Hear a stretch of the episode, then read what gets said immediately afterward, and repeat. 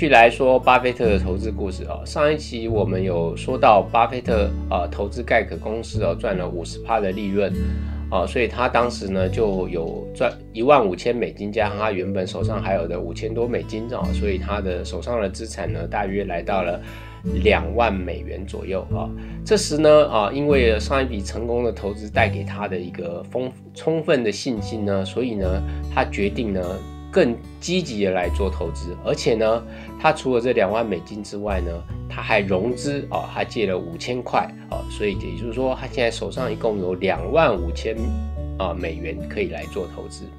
那这一次呢，他要找到一个呃投资机会从哪里来呢？啊，毕竟上一次找到盖可呢，是因为他老师格拉汉斯家公司董事长，所以呢，他决定从这个穆迪啊，穆迪这家公司呢，哦，我们呃现在大家都知道。巴菲特投呃曾经投资过穆迪公司，那其实他早期呢，就是呢在看这个穆迪啊，穆迪提供的这个全美上市公司的手册哈，那这个手册呢可能会有上万页啊，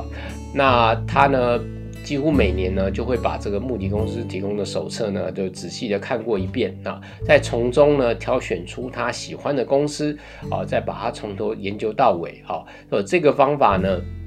是他仿效呃葛拉汉呃所学来的一个方式啊，但是啊这一次呢啊他做的投资呢却得到一个失败的结果啊，我们来讲这个呃他投资失败的结果啊，这个失败投资呢叫做克里夫兰纺纱厂啊，那这个克里夫兰纺纱厂的特色呢是啊当时在看这个穆迪。啊，所提供的这个呃公司的介绍的手册里面呢，他发现啊，以公司当时的每股的股价呢，跟当时这家公司的净流动资产来看呢，哦，股价只有公司的净流动资产的一半。好，简单的来说呢，就是说哦，这家公司的流动资产扣除负债之后呢，居然呢还比这家公司的每股的股价呢多出了一倍。好。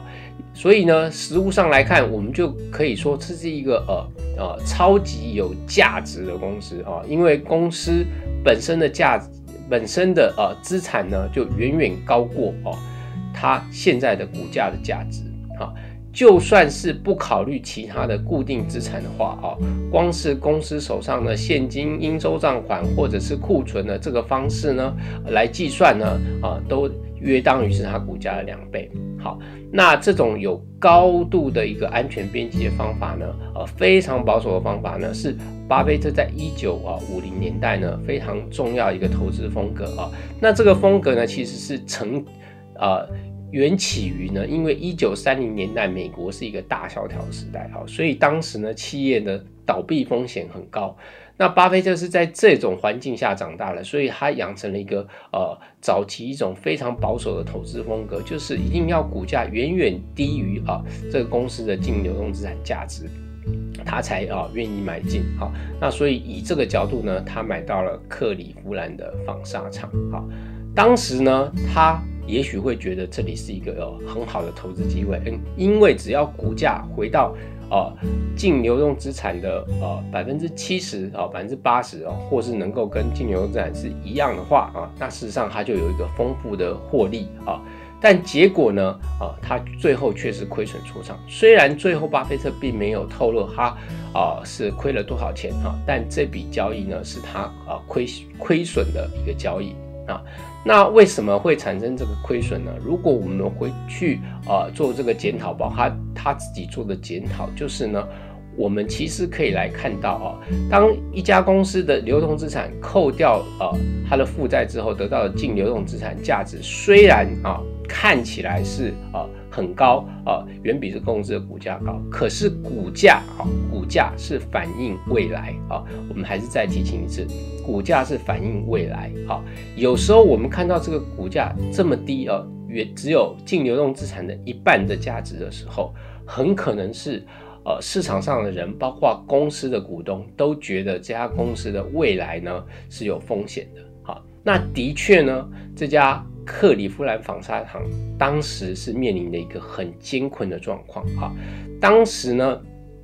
啊，这家公司呢，呃，它是在美国的啊南部呃各州的这个纺织厂呢，啊，在激一个激烈非常激烈一个竞争的状态中啊，所以呢，它在后续的几年呢，出现了大幅的亏损、削减的股息啊，所以这个股价呢也就一直往下掉啊。如果这个只是一个短期性的问题呢，那问题不大，也许还有回升的机会。机会问题就是这个晋升的态势呢，一直没有办法扭转啊。这个公司经营不利的状况有呃每下愈况的一个趋势啊，所以造成了这家公司啊它的前景不佳的情况下呢啊，它就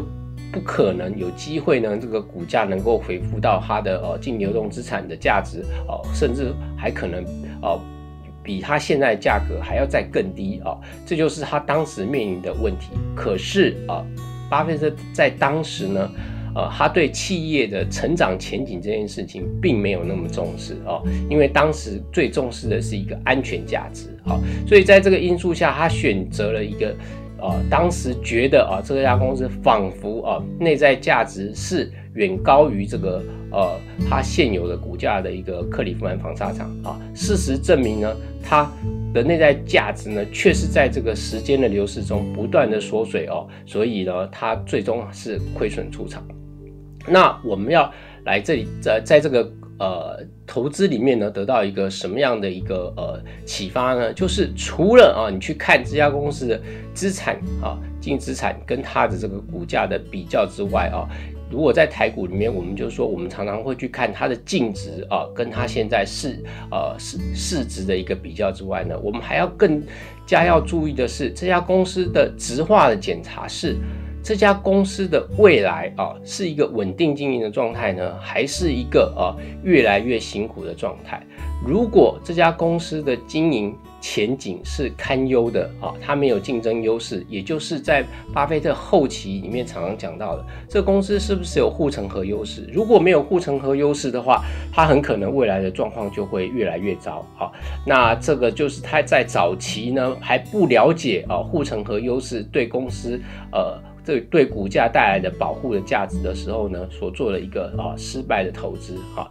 另外一个，除了这个公司的一个护城河的优势之外呢，我们还要注意到另外一个是这家公司的经理人啊，他是不是具有呃